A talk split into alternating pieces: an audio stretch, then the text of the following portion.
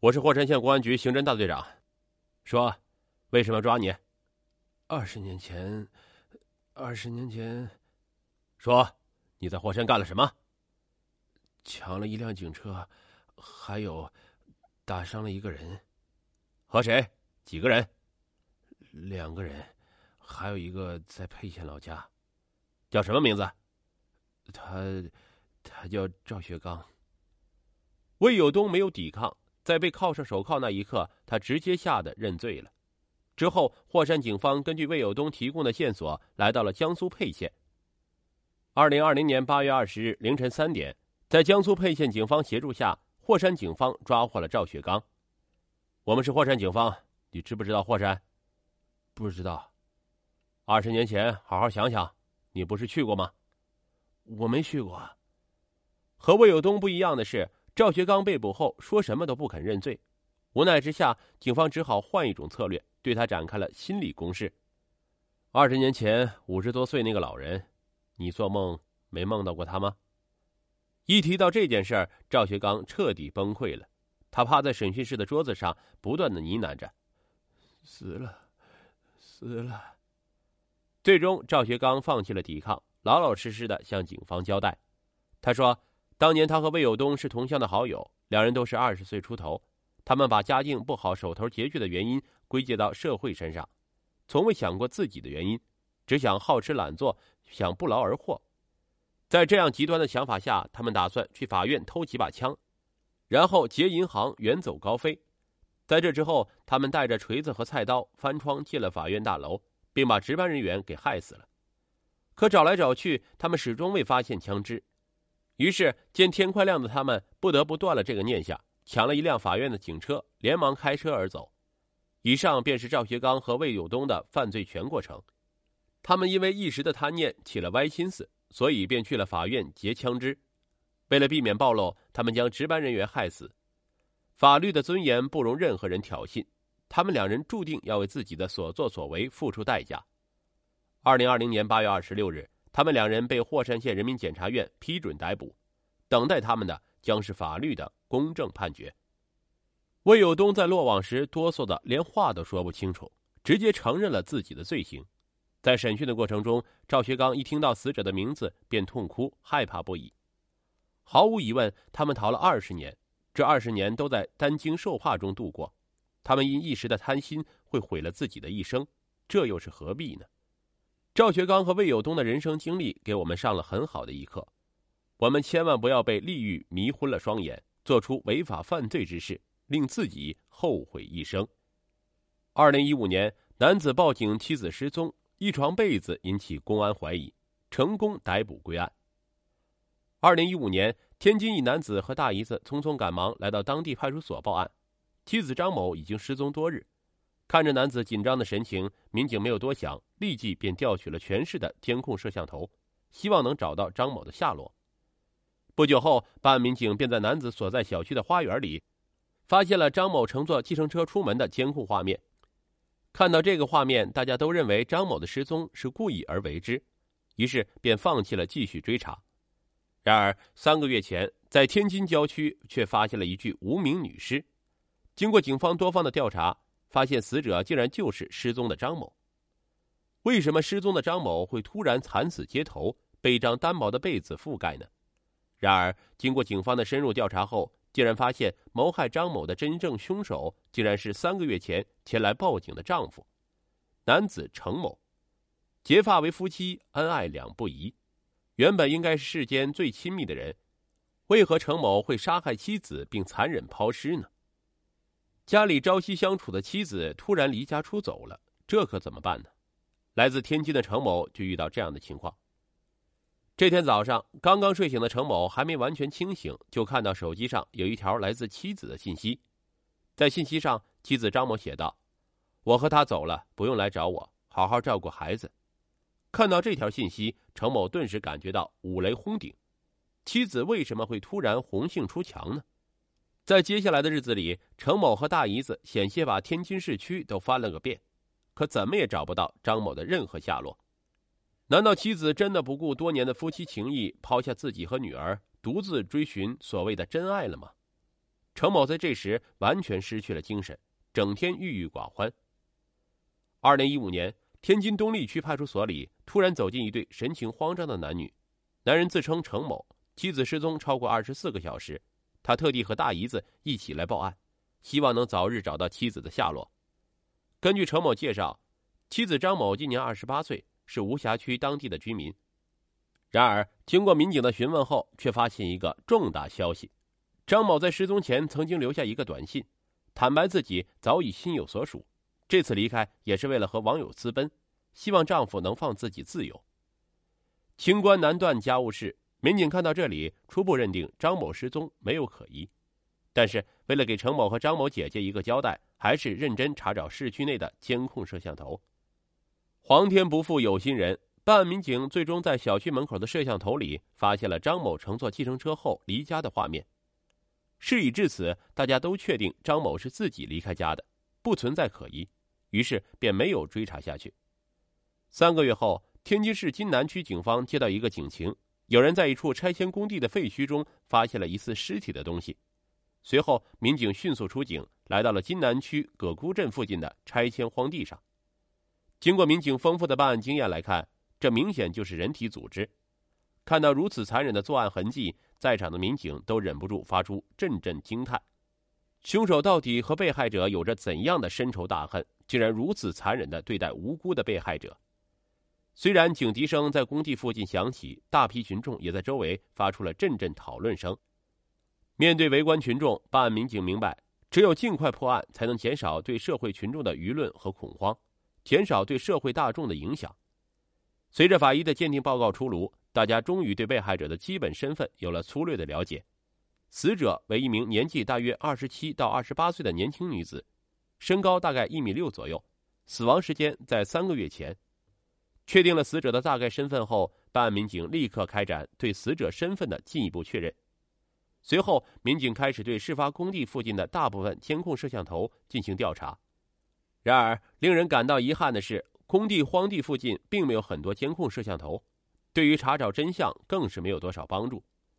这时，有人提出了利用死者的 DNA 数据和公安部的失踪人口 DNA 库做比对，毕竟谁家丢了孩子的不会去报案呢？但奇怪的是，无论民警检索了多少次 DNA 库。却依然找不到和死者相似的 DNA，难道死者的身份没有任何办法查明了吗？有一句话说“柳暗花明又一村”，此话真是不假。拥有丰富办案经验的老民警这时提出，在工地附近详细侦查，可能找到一丝蛛丝马迹。果不其然，通过大量的现场勘查，民警在被害人发现的第一现场附近发现了一条沾有污损的单保床单。通过 DNA 的检测。床单上残留的 DNA 正是被害人的 DNA，但是怎么从这张普通的床单上发现更多有用的线索呢？为了弄清真相，警方决定对这张床单进行肢解。随着床单被分成两半摊在大家的面前，民警还真就在其中发现了不一样的线索。就在床单的角落缝隙中，有一张小字条赫然出现在眼前，上面手写着几个意味不明的单词，分别是。杨伯子、张红猫、风，这几个单词有何意思呢？然而，看似毫无关联的四个单词，却给办案民警新的希望，起码有了不一样的转机。通过对当地村民的走访调查，警方发现，这种床单是当地人在婚庆嫁娶等红白事上用的夹被子，是亲朋好友给新人最真挚的祝福。而在床单的里面夹层中，大家会写上关于主人家或者地点的关键信息。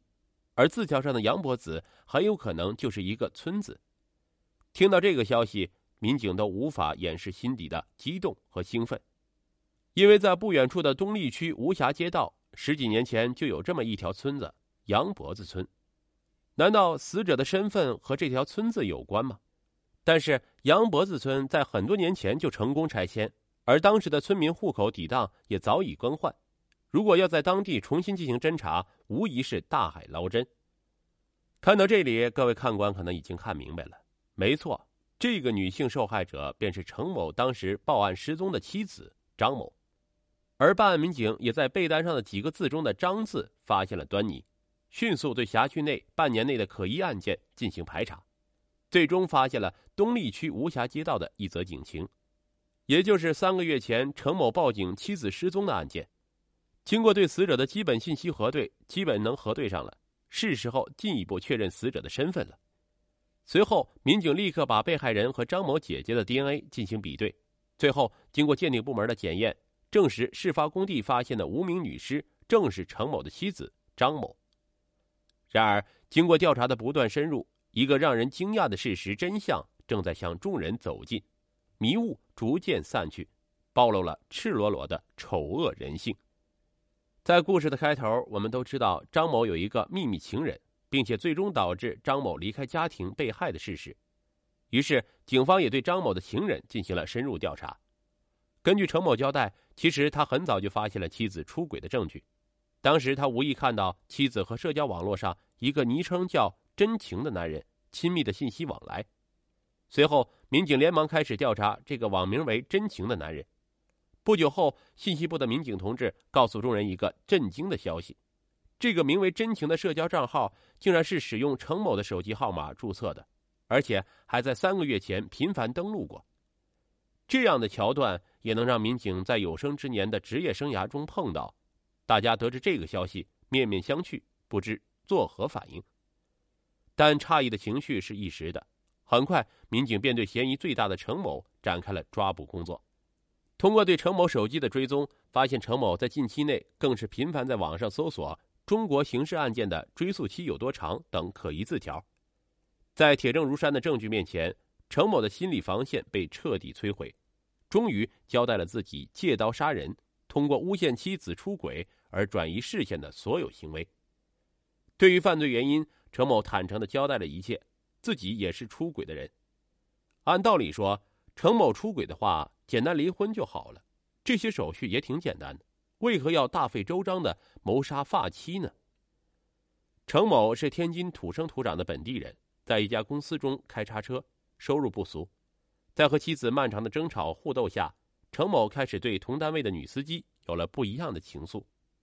然而，当他向对方求爱时，对方却因为忌惮程某的已婚身份，迟迟不肯答应做其情人。为了得到情人的欢心，程某开始苦心谋划一场离婚大计。然而，程某的妻子张某来自廊坊一个小山村，结婚后更加没有任何工作经验。如果离婚了，应该怎么谋生呢？为了让女儿和自己有好日子，张某怎么也不肯答应程某的离婚要求。而程某也十分不甘心自己的爱情逐渐远去，便苦心拿到妻子张某的手机，并诬陷对方出轨的事实。事发当晚，程某把张某在天津的所有亲朋好友都叫到家里，并公开了妻子所有的出轨证据。看到被污蔑的事实，委屈的张某只能再次以死相逼，这才让这场闹剧逐渐平息下来。然而，待众人逐渐散去，两人再次爆发了激烈的肢体冲突。这一回，恼羞成怒的程某并没有像往常一样匆匆夺门而去，而是用双手紧紧掐住对方的喉管。直到对方没有任何鼻息。而当初在监控画面的女子，竟然是一个巧合。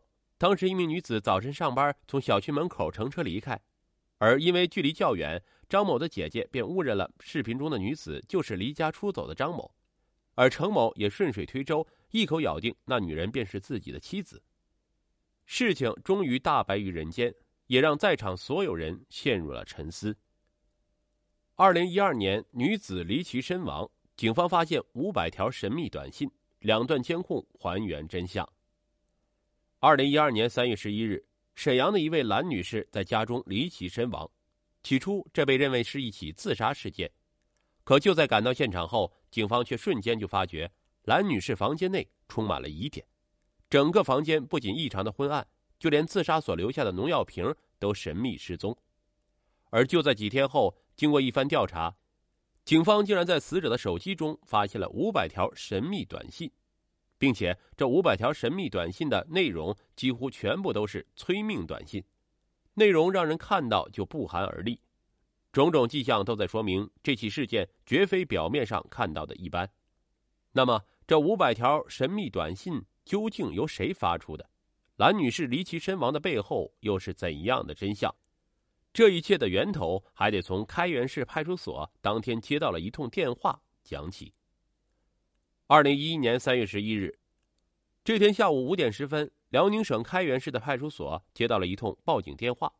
据电话另一头讲，有一位名叫蓝文英的女士在家中喝农药自杀了。而听到这句话，民警也就火速赶到了事发现场。不过，就在推开门的一瞬间，经验丰富的民警却顿时就察觉出了异样。死者的房子内似乎有一种说不出的诡异感，所有的窗帘全部被挡了起来。整个房间昏暗一片，这些都让民警迅速产生了警觉。而就在来到死者所在的房间后，民警则发现了更让人困惑的事情。此时，死者是头朝东、脚朝西平躺在床上的，嘴角两侧还残留着一些农药的痕迹。按说这些其实就是自杀的迹象，可对此，警方却当场就看出了不对劲儿。既然死者是服农药身亡的，那么，为什么死者的整个房屋内，民警翻了个遍都看不到半个农药瓶子呢？于是，为了彻查到底，众人便开始在蓝女士家附近寻找瓶子。结果发现，在蓝女士家的楼下，还真就发现了一个破碎的玻璃瓶子。而拾起这个瓶子后，民警一闻便是一股刺鼻的农药气味。看来，这大概率就是死者所服用的农药瓶子了。只不过，此时警方却又找到了一个疑点。蓝女士是在南侧房间服用农药身亡的，可这个农药瓶却是在北阳台楼下发现的。在旁人看来，这一行为是绝对不符合逻辑的。一个打算自杀的人，有必要将心思放在一个瓶子上吗？再加上蓝女士的妹妹曾表示，自己的姐姐明明前一天还好好的，第二天却意外身亡了，种种迹象都显得十分的反常。而在随后经过尸检，法医又在蓝女士身上发现了一处问题。蓝女士右侧面部上竟然有一处直径一厘米的破皮。经调查，这块破皮是由于农药的腐蚀性过强而烫掉的一部分。听到这个回答，民警更确定蓝女士不是自杀了。一滴农药竟然有如此强的腐蚀性，那蓝女士喝了这么多农药，她怎么可能跑到另一个房间去扔瓶子呢？此事换做一般人，必定会在床上疼得死去活来，可蓝女士却平静的躺在床上。事件到这里，基本上可以确定，死者的背后还有幕后黑手了。如果说此前的分析只是说明整件事不符合逻辑，那么法医的这个鉴定就是铁证如山的事实。只不过一时间该从何寻起，还真是个问题。为此，民警询问了死者的家人，希望能够获得更多的情报。而没过多久，还真就出了这么一条线索。据死者的妹妹讲。蓝女士的手机经常会在夜里响个不停，按说这也没什么疑点，但奇怪的是，每次看到短信，家人就会发现蓝女士都显得很惊恐。关于这件事儿，蓝女士的家人也曾问过她这件事儿，只不过每次遇到这种情况，蓝女士都不做回答，并且显得十分的畏惧。在得知这些描述后，民警便打开了蓝女士的手机进行调查，结果这一调查还真就找到了线索。手机内有蓝女士近半个月的所有记录，其中短信数量达到了惊人的五百余条。半个月五百余条短信，等于说蓝女士平均每天都能收到几十条信息，而这些信息的内容无一例外都是让蓝女士去死的，其中不乏恐吓威胁，许多内容让人看到了就感到极度的不适。不过这些短信再怎么说也只是一种恐吓的手段，它并不能直接威胁到蓝女士。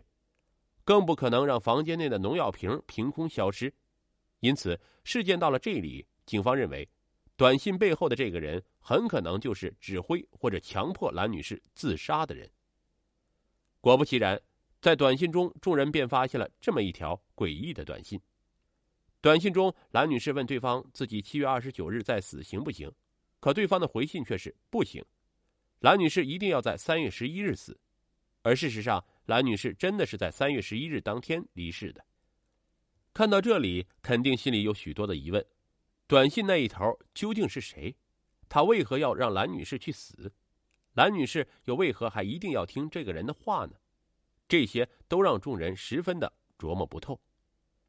于是，警方便打算从对方用的手机进行入手，可查询后却发现这是一处外地的手机号，同时也查不到机主。